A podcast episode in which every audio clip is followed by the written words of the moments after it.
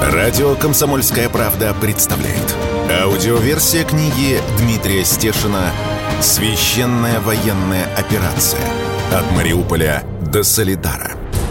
Читает Григорий Данцигер. В книге упоминаются террористические, экстремистские организации, полки, батальоны, спецподразделения. Кракен, Азов, Правый сектор, ИГИЛ, которые запрещены на территории России. Глава 25. 10 апреля 2022 года. Дорога к роддому. Улицы завалены мусором, шифером и вывесками, сорванными осколками. Пути на них не расчищены, а накатаны. И я держусь этих стихийных дорог. И очень надеюсь, что прошедшие раньше машины уже собрали на свои колеса все осколки от градов. Именно они дырявят покрышки, а я знаю, как это пробить сразу четыре колеса в зоне боев. Выкатываемся обратно на проспект Мира, городской администрации. На тротуаре стоят знакомые парни, авиаразведчики танкистов. С гордостью показывают на российский флажок над крышей. Только что повесили. Правда, пришлось из сапогов дать залп.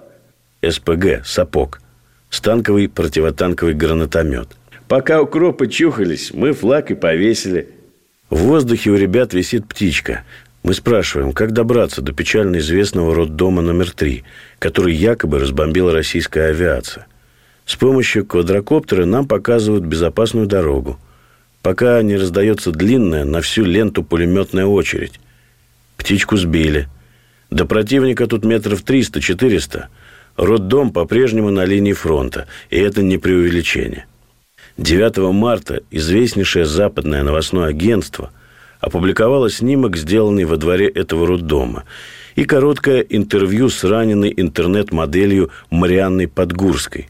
Украинская сторона утверждала, что на роддом сбросила бомбу российская авиация. Сама Марианна родила, выбралась из Мариуполя и сообщила, что взрывов было два и никакого авианалета не было. Из врачей в больничном комплексе сейчас остались Игорь Бражник, заведующий детской реанимацией, и Сергей Рыбалка, детский хирург. Рассказывают нам страшные вещи. Мол, когда в первых числах марта к ним привезли шесть раненых деток, они думали, что это очень много, это край.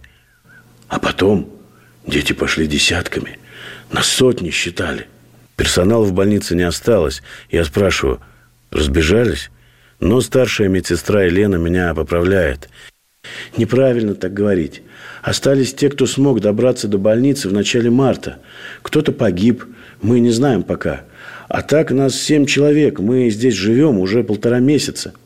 По мнению Украины, авианалет на больницу совершили, потому что здесь была база Азова. Нет, говорит твердо Игорь Васильевич, не было тут Азова. Здесь стояло подразделение территориальной обороны – не в роддоме, а в корпусе онкологического диспансера. Он в стороне. Мы с тербатовцами практически не контактировали. Двух бойцов они выделили для охраны. Момент истины в этой истории – момент взрыва. Он случился ровно через сутки после того, как Тербат ушел из больницы. Игорь Рыбалка именно на это обратил внимание. «Ребята, вы стояли в нашей больнице несколько недель, жили рядом с нами – Почему же вы не сообщили нам, что вы ушли? Почему? С Игорем Бражником мы идем к воронке. Она глубокая. Была взрывная волна, прошлась по стенам. Но следов от осколков минимум. Реаниматолог говорит, что во дворе стояла кислородная станция. Она издетонировала от первого взрыва. Поэтому роженица Марианна, которую он хорошо помнит, и сказала, что взрывов было два. «Я совершенно точно знаю», – говорит Игорь Васильевич. Я не мог не знать. Убитых в родильном корпусе не было. Были раненые, были с переломами конечностей. Все. Я не специалист, но понимаю, что так не бывает после взрыва ФАП-500 в полузамкнутом дворе. ФАП-500 – это фугасная авиационная бомба массой 500 килограмм. Я видел, какие повреждения оставляет ФАП-250 только что во дворе СБУ – резюме знакомого сапера, которому я отправил снимки. Заложили фугас на выброс грунта, чтобы воронка была здоровой. Поэтому стены не сложила. Поэтому осколков ты там не насобирал. Так что ты, скорее всего, прав. Это инсценировка. Туда взрывотехников надо, исследователей. Действительно, подумаешь, какие-то роженицы с переломными ногами и порезами. Зато Владимир Зеленский смог заявить, авиабомба на роддом – это окончательное доказательство, доказательство того, что происходит геноцид украинцев. И его услышали, конечно, там, где очень хотели услышать. А мы увидели другое. И опросили тех, кто был в роддоме во время этой провокации и готовы отвезти туда следователей. Пусть только линия фронта чуть отодвинется от этой несчастной больницы. Мы мчимся с Виторио домой. Через Еленовку нас не пускают, обстрелы. И мы опять отправляемся в объезд, хотя до Донецка было 10 минут езды. Темнеет стремительно. «Не успеваю», – сокрушенно говорит мне Виторио. «Сыну завтра три года исполняется, а подарок не успел ему купить». Так ты, получается, совсем донецкий? Полностью. Я объясняю Виторию, где находится игрушечный магазин, в котором я уже 8 лет после каждой командировки в Донбасс покупаю дочке игрушку. Наверное, я тоже давно донецкий.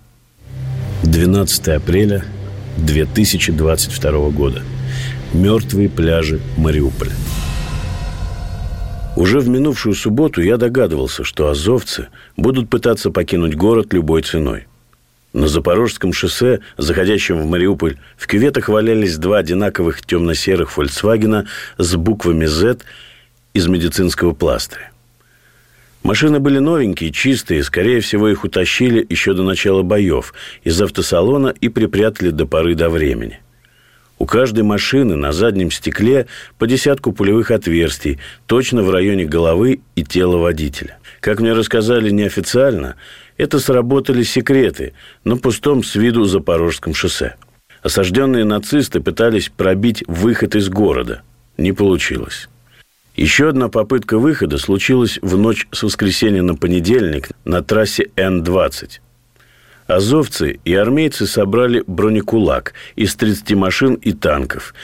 И примерно 700-800 человек, готовых попытать счастье и попробовать на прочность кольцо окружения Мариуполя.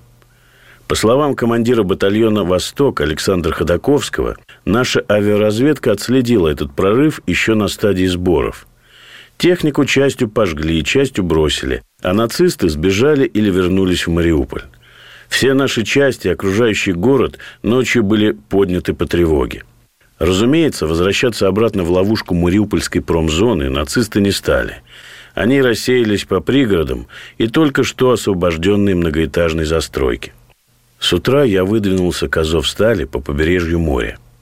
С пляжа напротив кафе «Иванушка» прекрасно просматривались знаменитая рукотворная шлаковая гора Азовстали, порт, трубы и корпуса заводов.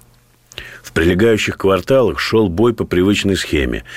Перестрелка из автоматического оружия, затем подавление огневых точек артиллерии. Море было затянуто плотным туманом, и было слышно, как из этого серого киселя по азов стали бьют наши корабли, отрабатывая какие-то цели. Куда-то попали, и над промзоной встал столб жирного черного дыма решили подняться из частной застройки Левобережного района в многоэтажки и по пути заглянули в храм архистратига Михаила. Храм строили почти 20 лет, собирая деньги по крупицам. И практически приготовили внутреннее помещение к росписи. Храм выдержал почти десяток попаданий снарядов.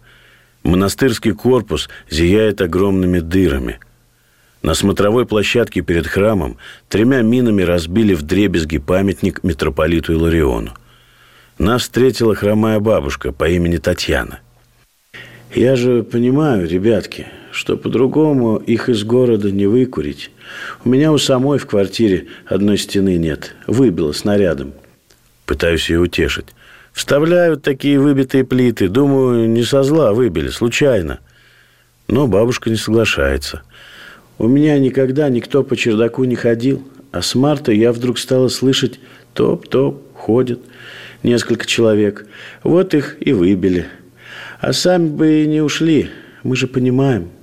Машину мы поставили за храмом, чтобы вся громада собора прикрывала нас от Мариуполя. Но стрелять по нам стали совершенно с противоположной стороны. Мне повезло, что ребята, которые были со мной, не просто воевали. Им еще нравилось военное дело, занимались тактической стрельбой. Военкор Влад Евтушенко и в соревнованиях участвовал. Поэтому я успел услышать только два выстрела относительно близко, может быть, метрах в двухстах. Потом крик военкора Медведева «Снайпер!» Секунда, и я оказался в самом безопасном месте, за двигателем и колесом машины.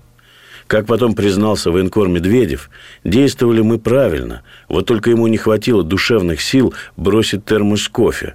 Термос стоял на крыше машины.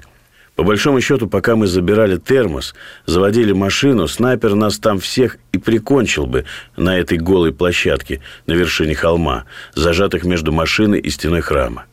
Но его спугнули чеченцы на бронеавтомобиле. Они тоже слышали выстрелы, бросились в машину и погнали в частный сектор, раскинувшийся за следующим холмом, зачищать.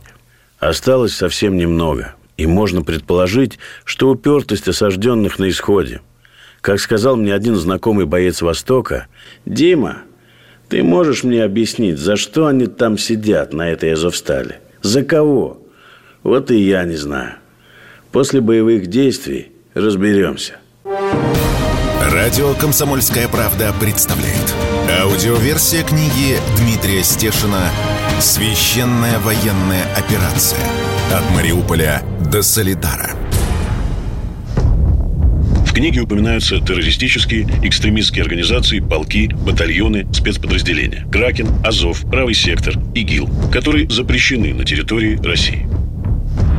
Глава 26 15 апреля 2022 года. Хлеб дороже жизни. Снайперы и катакомбы.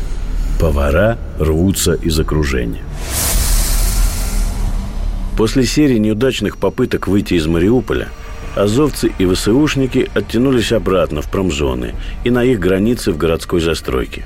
Поле для маневра у них сокращается с каждым днем. Промзона завода Ильича практически зачищена. Порту еще идут бои, но исход понятен – держится только промышленный мегаполис Азовсталь. Военные из России и ДНР оставили его на сладкое, собирая всех гадов в кучу в одном месте. Но не все боевики хотят умереть в Мариуполе. Вчера в располагу нашего батальона ДНР «Восток» хозяйственники пригнали медицинский фургон на базе американского «Хаммера». В него набились два десятка азовцев, пытавшихся выбраться из окружения под прикрытием Красного Креста – мы пробили ему колеса. Он слетел в кювет, практически перевернулся, рассказывает мне боец Востока. А потом они бросились в рассыпную. Ну, понимаешь, они четко разделились на две группы, по 10. Одна сразу ушла в промзону, обратно. А вторая, мы уже потом выяснили, ворвалась в дом в частном секторе. Хозяина практически насмерть забили. Жену его закошмарили. Зачем? А чтобы, если что, говорила, что в доме никого нет. Просидели там несколько часов, бросили рюкзаки, зарядки для рации, аккумуляторы, пайки и ушли на Запорожье. Попытались уйти. Город сейчас заблокирован для гражданских на въезд. Слишком много нацистов пыталось вырваться из Мариуполя на гражданских автомобилях с кусками простыней на антеннах и дверных ручках. Поэтому стандартный вопрос на каждом блокпосту к людям, сидящим в таких машинах. У всех все в порядке? Проверяющий машину боец при этом внимательно вглядывается в лица женщин, пытаясь считать сигнал о помощи. Выехать можно только после многочасовой проверки. Нелегальная служба такси, вывозящая из Мариуполя людей за большие деньги, завяла сама собой. Уже на подъезде к Мариуполю нас останавливает патруль комендатуры. Разговорились с молоденьким военным полицейским, который рассказал, как они выходят из практически убитого города. «Видишь, вон поле с холмами. Смотрим сегодня утром. Идут четыре тела. Еле ноги тащат. В Приазовье сейчас дожди. И каждый шаг по целине – три кило грязи на ботинках. Не побегаешь. Боец продолжает. Мы к ним на перехват. Тоже еле ползем по грязи. Трое в камуфляже со стволами. Сразу припустили и забежали в заброшку. Ушли. А третий остался стоять. Он был по гражданке. Говорит, мужики, не вбивайте, оружия нет. В Марике сбросил, документов нет. Я ВСУшник, повар. Комендач заразительно смеется. Мы тоже. Обилие взятых в плен поваров, водителей и связистов просто поражает. Это шутка недели. С кем бились в Мариуполе месяц – загадка. Прощаемся, желаем друг другу осторожности и победы. Так теперь принято в последнее время. На Запорожском шоссе уже в считанных километрах от Мариуполя прибавилось машин, которые срубили наши секреты. Шоссе пустое, прямое как стрела. И окруженцы почему-то думают, что этот путь из города для них открыт. Поразила старая японка с расстрелянным лобовым стеклом – ее со всех сторон изукрасили буквами Z, потеряв при этом чувство меры. На капоте корявая надпись из баллончика «Работайте, братья». Братья и сработали, без обид. Боевики не ушли. В гипермаркете на въезде привычная картина. Тысячи горожан получают гуманитарку, едят, набирают воду из поливальных машин. На нас сразу повисают люди, вопросов у них два. Когда все это кончится, и что там на фронте? На второй вопрос нанизываются и все остальные. Можно ли проехать в Запорожье? А в Херсон? А в Крым? Я внутренне морщусь от простой мысли. Ну что вам стоит, дорогие местные власти, вывешивать в таких местах на обычной бумаге ежедневную сводку Минобороны России и народной милиции ДНР?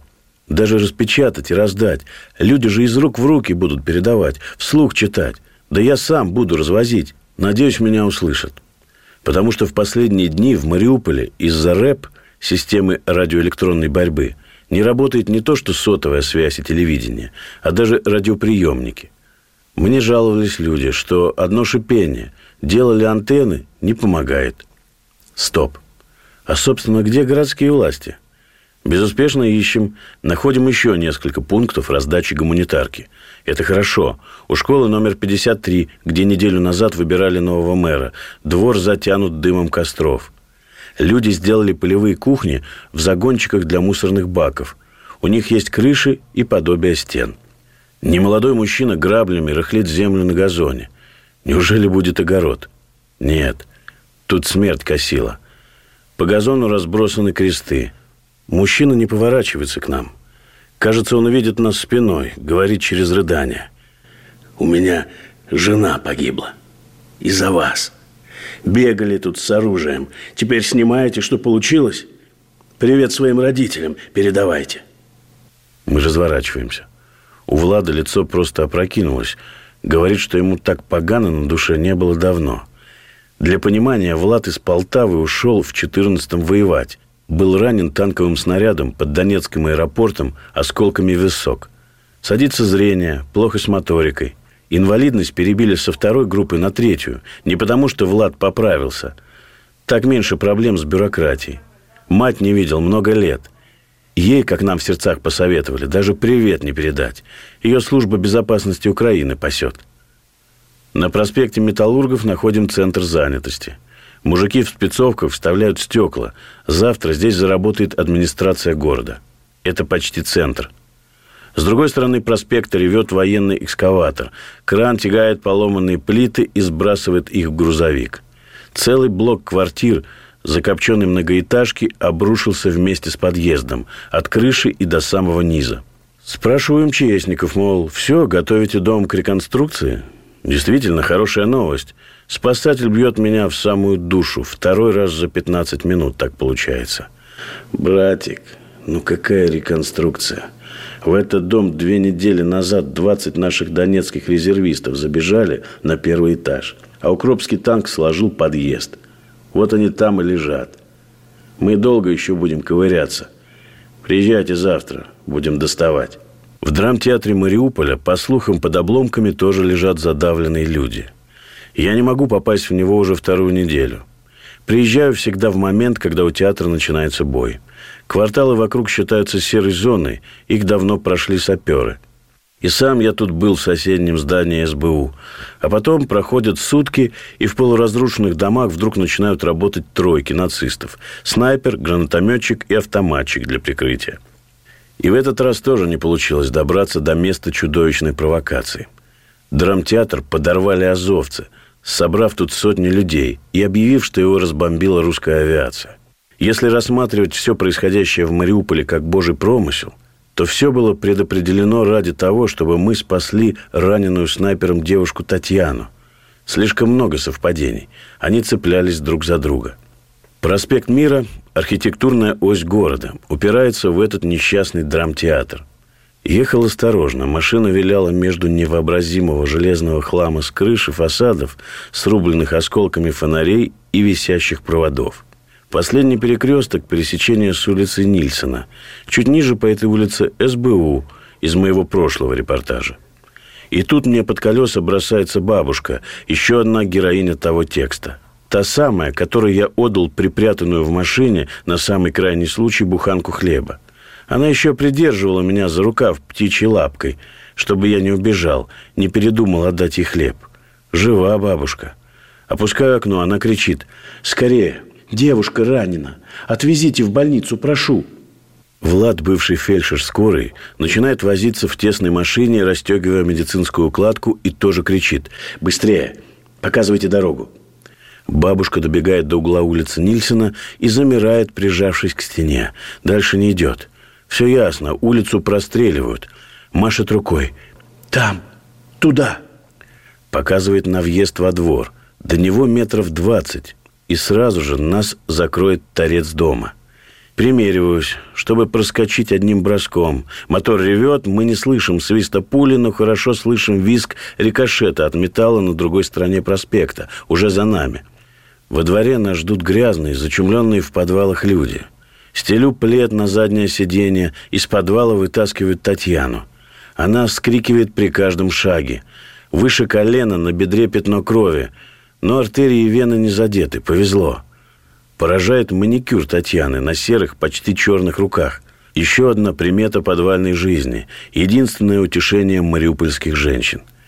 Татьяна просидела в этом подвале 52 дня – Начались дожди. Она вышла во двор подобрать куски металла, сорванные с крыш, закрыть окна. Спрашиваю, кто будет сопровождать? Муж Татьяны Игорь.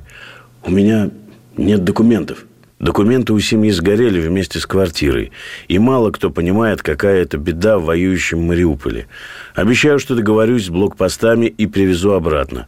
Еще одна проблема города без транспорта – о том, что мне придется еще три раза проскакивать этот угол проспекта Мира, я пока стараюсь не думать. По дороге до печально известной областной больницы Татьяна рассказывает, что у нее был маленький магазинчик. Отец подполковник в отставке, живет в Ростове. Муж Игорь пенсионер, бывший судья. И он зря боялся проверок документов. На блокпостах достаточно крикнуть «раненый», и нам машут руками. «Быстрее, проезжайте!» Радио «Комсомольская правда» представляет. Аудиоверсия книги Дмитрия Стешина «Священная военная операция. От Мариуполя до Солидара». В книге упоминаются террористические, экстремистские организации, полки, батальоны, спецподразделения. Кракен, Азов, Правый сектор, ИГИЛ, которые запрещены на территории России. Глава 27 15 апреля 2022 года. Враги и свои. В той самой несчастной больнице, где месяц назад живые лежали в коридорах в перемешку с мертвыми, а трупы складывали кучами в пустых палатах, что-то неуловимо поменялось, к лучшему. Потому что хуже уже не бывает. Минуты и появляются волонтеры в белых костюмах. Под ними спрятаны бронежилеты – Приносит окровавленные носилки. Еще пару минут Татьяна на операционном столе. Мы все переводим дух. Говорю с волонтером Алексеем. Он мариупольский, пришел в больницу сам, привел друзей. С будущим он определился. У меня все надежды только на Россию. Уже без камеры Алексей кратко, матом характеризует нынешнюю Украину и то, что она сделала с его родным городом. Появляется Татьяна – Прыгает на одной ноге, но не вскрикивает. Ее обезболили. Показывает пакетик с пулей 7,62. А Влад для сравнения выщелкивает из магазина патрон 5,45. Говорит, на излете была, поэтому в ногу. Шла на снижение. И сил у нее не было сломать кость. Мы не оставляем Татьяну в этой больнице. Говорим ей, что в подвале будет лучше. Обещаем свозить на перевязку в понедельник. Возможно, снайперов в этом районе уже не будет. Надеюсь. Возвращаемся обратно. Нас встречают всем двором, благодарят, наперебой рассказывают, как жили в последние месяцы. Я запомнил фразу «Хлеб сейчас дороже золота, а еще дороже только курева».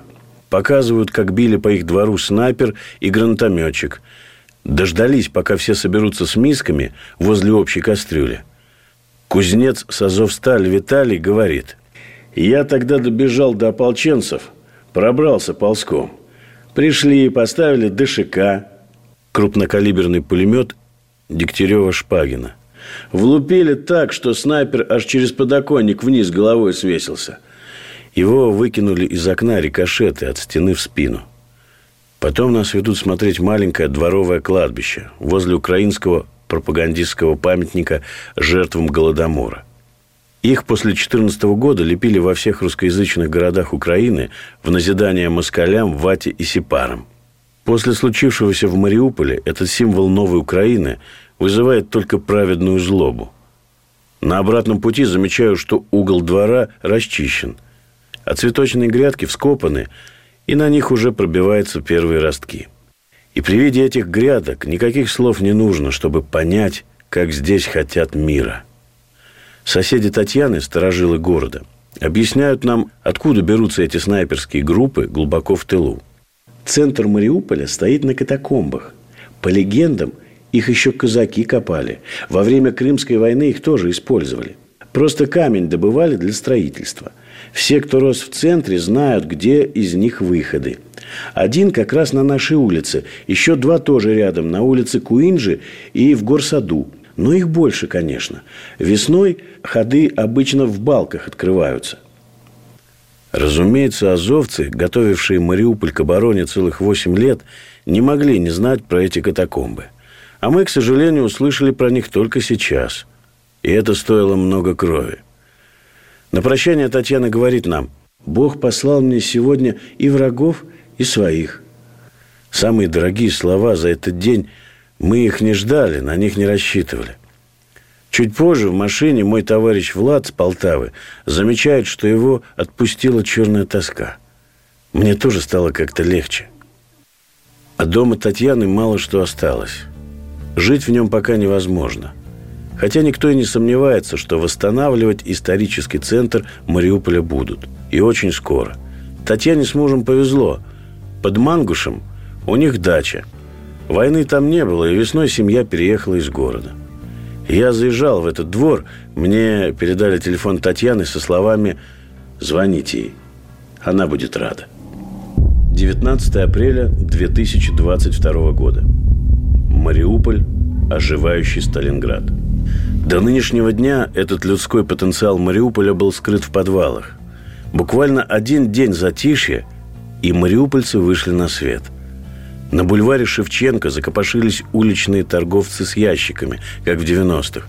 Торгуют макаронами из пайков, домашней консервацией и даже, внимание, еще советскими запасами сахара. Товары можно купить, но можно и обменять. Например, батарейки к фонарику на карту пополняшку – для республиканского сотового оператора. В городе появилось несколько точек, где берет связь, и в одном месте даже работает интернет. На серфинг по новостным сайтам его не тратят, только на видеосвязь с родными. Показать, что живы. Первый открывшийся бизнес – маленький шиномонтажный павильончик. К нему очередь. Перебрать колесо стоит 100 гривен, но могут взять и 600 рублей. Российские деньги в диковинку. Мало кто их видел – Хозяин шиномонтажа, веселый бородач Николай, рассказывает, что основной доход его бизнесу приносят осколки от градов. Открылся он в минувшее воскресенье, и сразу очередь. Просит записать видеообращение к сестре, живущей в Москве. Начинает бодро. «Дорогая сестричка!» Но тут же голос ломается, и Николай машет рукой, говорит «Потом, не могу сейчас, не готов». Договариваюсь, что заскочу в ближайший день и перезапишем. Заезжаю в знакомый двор на проспекте Мира. Я обещал свозить Татьяну, раненую снайпером, в прошлый четверг на перевязку.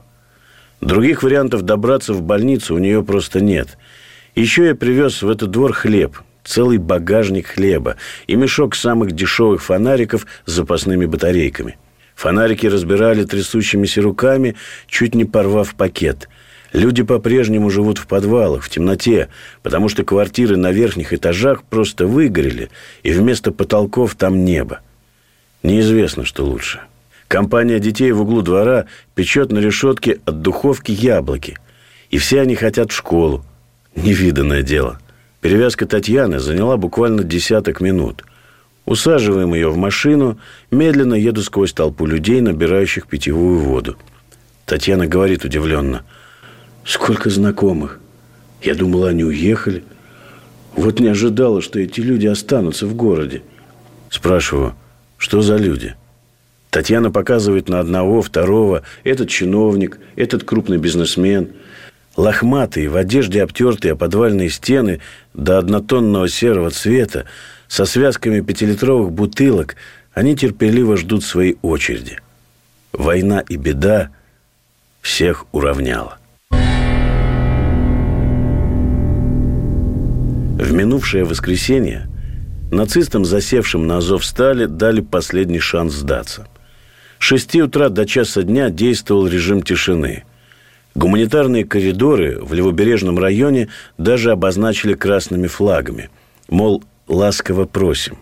Не вышел никто. Более того, в узкой полоске частной и многоэтажной застройки по границам промзоны Азов воевал, как ни в чем не бывало. И тогда на завод посыпались бомбы. Последний район Мариуполя, Приморский, который еще контролировал враг, был частично зачищен, а остатки разделены на совсем мелкие очаги сопротивления. Была попытка выйти из этого котла на Азовсталь, колонной из 40 машин – но ее пресекли, технику сожгли, противника уничтожили или рассеяли. Теперь по старому историческому Мариуполю можно ходить, не прижимаясь к стенам домов. То, что земля сейчас содрогается от взрыва в промзоне, никого уже не пугает. Это не по нам, не для нас. Но мы все равно не спешим, сверяемся на каждом перекрестке с постами, выясняем обстановку, постепенно спускаясь по улице Георгиевской, Казов-Стали – Одна из труб завода видна точно по осевой разметке улицы. С нами отправился муж Татьяны, судья-пенсионер Игорь. Говорит, один бы я не решился выйти со двора. Показывает на шпиль сталинской высотки, улыбается. Мы, когда в подвале сидели, все гадали, уцелеет ли шпиль, можно ли его восстановить. А он стоит. Пожалуй, шпиль этот заколдованный, потому что все, что вокруг – никак не напоминает прошлый, достаточно зажиточный приморский город, не имевший налета южной провинциальности. От вида издырявленного осколками и пулями фургончика с надписями «Дети» просто бросает в дрожь. Я, приготовившись к самому страшному, открываю заднюю дверь. Куча детской одежды, но крови нет. Еще какое-то время идем молча, слушаем, как морской ветер мелодично звенит сорванным металлом. Я вижу, как наш провожатый потемнел лицом от увиденного – Искалеченные кварталы не думают заканчиваться. И я говорю осторожно. Игорь, вы понимаете, что по-другому их нельзя было выбить из города. Нет вариантов, не придумали иных методов. Игорь говорит, что он понимает все последствия, когда огневую точку устраивают в жилом доме. Мы выбрали удачное место для разговора. Слева от нас уткнулся в стену наш БТР-82, скорее всего, морской пехоты. Граната попала ему под порог десантного люка – еще одна в лобовую броню. Машина выгорела. По асфальту растекся серебряными лужами свинец из аккумуляторов.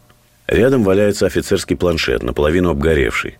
Компас без стекла, записная книжка, справочник сержанта. Если посмотреть направо через перекресток, то моментально вычисляется окно в старинном многоэтажном доме, огневая точка гранатометчика. Окно было прямоугольное, а стало круглым после попадания танкового снаряда. Чуть выше сгоревшего бронетранспортера улица засыпана короткими гильзами от танковых снарядов. Расчистив дорогу, пехота и броня пошли дальше, на Азовсталь. Как воевать в городе по-другому, пока не придумали. Радио «Комсомольская правда» представляет. Аудиоверсия книги Дмитрия Стешина «Священная военная операция. От Мариуполя до Солидара» книге упоминаются террористические, экстремистские организации, полки, батальоны, спецподразделения. Кракен, Азов, Правый сектор, ИГИЛ, которые запрещены на территории России. Глава 28 19 апреля 2022 года. Пожар, грабеж и провокация Мариупольский краеведческий выгорел почти дотла. Лишь скифские каменные бабы у входа. Такие же, как и тысячу лет назад. Они видали всякое, их ничем не удивить, смотрят без глаза мимо людей. Замок музейной двери выбит автоматной очередью. Я только собираюсь ее открыть, и в ту же секунду сзади женский голос. «Дмитрий, здравствуйте! Я все ваши стримы из Мариуполя смотрела». Это директор музея Наталья Капустникова. Говорим, похрустывая выбитыми стеклами под ногами. Спрашиваю главное. Коллекцию успели спасти? Нет. Нас бросили. Просто бросили. Почти кричит Наталья. Уже 25 числа руководство города сбежало. На 24-е была назначена встреча с замом мэра Мариуполя. Коротко поговорили об эвакуации. И все. 60 тысяч единиц хранения. Жалованная грамота Екатерины II. Личные вещи митрополита Игнатия. По словам Натальи, от всей экспозиции остался только пепел. И это странно, все сгорает только в домне – Вполне могли вывести экспонаты и замести следы. Впрочем, на первом этаже музея уцелела уникальная библиотека. Наталья просит на прощание. «Дмитрий, напишите, сообщите властям. Пусть хоть какую-то охрану дадут. Хотя бы книги сохраним». Возвращаемся к машине через тот самый драматический театр. Последний спектакль, судя по уцелевшей афише, «Собачье сердце». Ставил еще в 13 году до войны Валерий Золотухин. У пожарного гидранта театра люди набирают техническую воду. Предупреждают нас. «Не вздумайте пить, ребята. Только мыться и мыть посуду». Мы опросили немало горожан о том, что случилось в этом театре в день его подрыва. Ответы были логичные. «Я в трехстах метрах в подвале сидел. Ничего не видел». Мы из подвала неделю носа не высовывали. Вообще есть большие сомнения, что кто-то на момент взрыва театра был в зрительном зале. Люди в театр шли прятаться от обстрелов.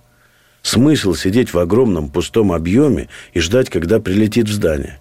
Но в театральных подвалах жили сотни людей. Мы обошли их по кругу, прошли под всем театром. Сотни матрасов, одеял, детские игрушки и горшки, еда – и десятки воздушных шаров. Возможно, они продавались в фойе, и их принесли детям, чтобы как-то их успокоить и утешить. В одной из подвальных комнат, закинутой одеялом, лежит погибшая женщина. Скорее всего, здесь повторилась история с роддомом номер три, о котором я писал. Объект взорвали, чтобы обвинить Россию в авиабомбардировке. Только у роддома в землю заложили фугас, чтобы получилась большая яма для картинки, а здесь взорвали зрительный зал. Если судить по огромным кускам кровельного железа, их выдавило изнутри, не порвало, не посекло осколками. В ставшем уже своим мариупольском дворе сталкиваюсь с девочкой лет десяти. На груди у нее два бэджа. Оптик-консультант Татьяна и такой же, но с именем Анна. Спрашиваю – «Как тебя зовут?» Девочка смеется. «Вероника». Татьяна вышла нас проводить из подвала. Стоит, опираясь на палочку. Объясняет. Вон, прямо над нами магазин «Оптика». Когда начались бои, они его просто разграбили. Вынесли все, до последней оправы. А с вашим магазинчиком что? А его просто расстреляли из автомата. Там магазинчик-то. И кофейня была при нем. Татьяна показывает одной рукой размер магазинчика, в другой у нее старушечья палочка. Понятно, что магазинчик небольшой, крохотный, и пока до него ей не дойти, тянет раненую ногу. Но я все равно говорю ей, как откроется, мы придем к вам кофе пить. Специально приедем. Татьяна отвечает совершенно серьезно. Всегда буду вас ждать. Конечно, краеведческий музей разграбили. На сортировке Азовстали мне показывали казацкую шаблюку, которую бросили украинские морпехи. В одном из университетов города я нашел кованую кольчугу, настоящую, несовременную реплику. Нет, на этой кольчуге стык каждого колечка был закован кузнецом. И так по всему городу. На бывших позициях захисников постоянно встречались артефакты из обворованного музея. 20 апреля 2022 года. Я больше не глажу собак. Они все здесь людоеды. Проспект Мертвецов. По границе завода Ильича идет широченный Никольский проспект. Потом пойма реки Кальмиус, и за ней уже Азовсталь с остатками полка Азов. На проспекте лежат десятки трупов, машины их объезжают аккуратно. Ветер засыпает тела пылью и прибивает к ним бумажки и всякий ссор. Считаю трупы, сбиваюсь на втором десятке. Нужно объезжать воронки, свисающие провода и сплющенные автомобили. Перед нашей машиной долго брел старик с сумкой-тележкой. Он не обращал на нас внимания, не слышал работающего двигателя, и лишь когда я изловчился и объехал старика, суматошно замахал руками вслед. Я остановил машину и вылез на проспект. Старик шел с тележкой за гуманитаркой на окраину Мариуполя. Я был там сегодня утром с 9 утра. У гуманитарного центра нерушимо стояла темная толпа. Шансы, что старик получит там хоть что-то, были равны нулю. Знакомые военные подарили мне белый пластиковый мешок. Из таких складывают стенки на блокпостах. Мешок они набили самыми нелюбимыми консервами из пайков. Перловкой с тушенкой, разумеется. Я достал из мешка несколько банок и всунул старику в руки. И опять повторилось слышанное. «Мне? Это все мне? Парни, живите сто лет!» В зеркальце я увидел, как старик склонился над сумкой, бережно укладывал в нее консервы. Машин на проспекте не было. Людей тоже. Живых людей. Азов-сталь продолжали выравнивать землей уже вторые сутки. На заводе Ильича очень тихо, но тишина это обманчивая, зловещая. Бойцы с блокпоста посоветовали нам надеть каски, взять автоматы, зарядиться, то есть загнать патрон в казенник – это по сводкам завод зачистили полностью, а в реальности боец с позывным «Лом» рассказывает нам о тайной жизни завода. Они там лазают по-прежнему. Несколько часов назад пытались выйти в район пятой проходной, человек 10. Загнали обратно. Так что они там, в заводе. А три дня назад мы сидели в маленьком магазинчике, типа сторожка у нас была. Себя не особо обозначали – Ночью подъехало два бронеавтомобиля, и человек 30 подошли. Думали россияне. Нет, по-украински балакали. Нас всего четверо было, сидим тихо. Они дернули дверь закрыто и двинулись дальше. Мы нашим сообщили, шуметь начали. Лом смотрит на нас, а потом принимает решение. Давайте-ка я вас провожу. Я тут несколько гранат на растяжках снял, а то подорветесь еще. Я чувствую, как наш провожатый напряжен – Спиной не поворачивается, ладонь на рукоятке автомата, большой палец на предохранителе. Проходим метров двадцать. Лом вдруг делает шаг назад и говорит, «А давайте вы документы свои все-таки покажете?» Мы показываем. Лом кричит в развалины. «Свои! Не стреляйте!» Похоже, там сидел наш секрет, и нас не случайно к нему подвели. Как солдат Лом действовал абсолютно правильно, и мы ему об этом говорим – Напряжение спадает, и в этом коротком сюжете вся суть гражданского конфликта. Противника распознать очень сложно, иногда невозможно. Наш провожатый объясняет. Украинцы вообще в спецовке переодевались. Полностью так здесь и шарились. Вроде рабочий идет, а автомат под полой. Чуть задевался, и все. А в спецовках этих разбегались с завода. Я вам покажу их, раздевалку. Мы заглядываем в заводской автопарк, который заняли морпехи. Под навесами десятки хаммеров разной степени потрепанности. Лом с сожалением говорит, они перед уходом их солярой заправили, чтобы мы завести не смогли. Остальная часть автопарка снесена артиллерией. Из металлических конструкций выглядывают обгоревшие бронеавтомобили ВСУ под названием «Казак». Вокруг разбросаны сгоревшие дотла автоматы. В ремонтном боксе валяются зеленые металлические ящики, штатные укладки для инструментов и запчастей от американских внедорожников. Но украинские морпехи приспособили их для своей военной документации. Вы не поверите, наугад вытаскиваю одну папку из ящика и сразу джекпот. На обложке папки красочная наклейка с надписью «Дави русню». Русню давит в мясо бравый украинский солдат на хамере. Говорят, их морпехов было много, пытались соответствовать своим заокеанским побратимам. Косить под них. Внутри папки подшиты копии каких-то указов Министерства обороны Украины. Я пытаюсь представить себе такое ведение штабной документации в российской армии. Наклейку «Дави Хохлов». И у меня не получается. Впрочем, давить русню тут тоже не вышло. Не задалось. Наклейка не помогла. Радио «Комсомольская правда» представляет. Аудиоверсия книги Дмитрия Стешина «Священная военная операция. От Мариуполя до Солидара».